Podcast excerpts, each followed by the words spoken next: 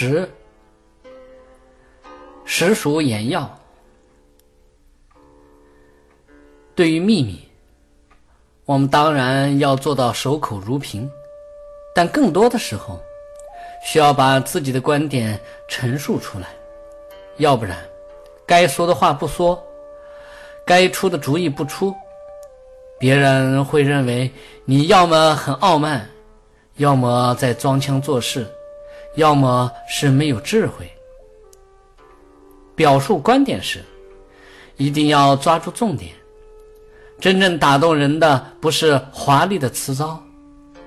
俗话说：“动之以情，晓之以理”，就是要把话说到对方心坎上。有些人平时说话滔滔不绝，但在商讨要义时，却漫无边际。言不及义，说来说去抓不住重点。试问，没有抓住要点的语言，再多又有什么用呢？真正有智慧的人，短短几句话，却在时机成熟时一语中的。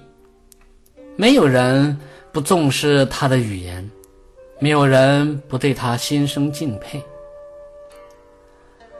武则天改朝换代，当上女皇，但在储君问题上犹豫不定。大臣李兆德等人劝谏武则天以四子李旦为嗣，但武则天没有接受。大臣狄仁杰等人想拥立李氏，虽私下达成默契，却也不敢公开劝谏。一天夜里，武则天做了一个奇怪的梦，梦见一只羽毛艳丽的鹦鹉，在展翅翱翔时，忽然折断了两只翅膀，掉在地上。女王不解其意，第二天上朝，请大臣们占梦。狄仁杰便抓住时机，以物喻人。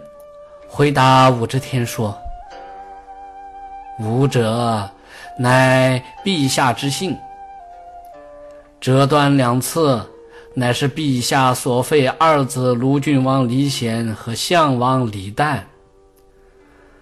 如果陛下能启用二王，那两次不就完好了吗？”武则天素信占梦。赞许他点了点头。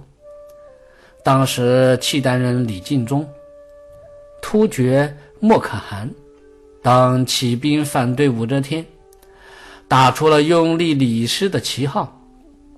武则天害怕在太子问题上闹起来，于是问狄仁杰：“谁应当立为太子？”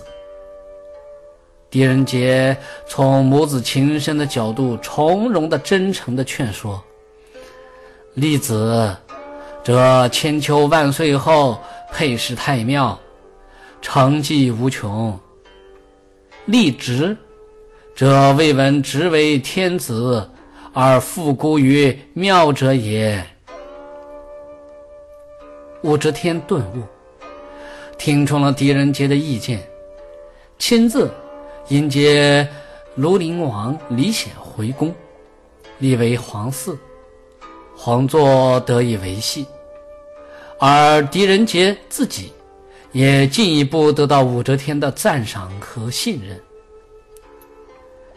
狄仁杰的巧妙之处在于抓住时机，及时表达了自己的观点，以动之以情，收到了一语中的的效果。语言要想产生效应，最重要的就是要抓住时机，并以一颗真诚的心去面对别人。如果内心非常真诚，哪怕语言很朴实，在恰当的时机下，可以直达别人的心坎。一旦引起共鸣，对方就会站在你的立场体会你的想法。以诚待人，人亦以诚来待之。所以，智者知道在正确的时机说正确的话，该说的时候就会真诚的宣说，因为具有心灵的智慧，掌握了语言的技巧，就能避免种种过失，并受到众人的尊敬。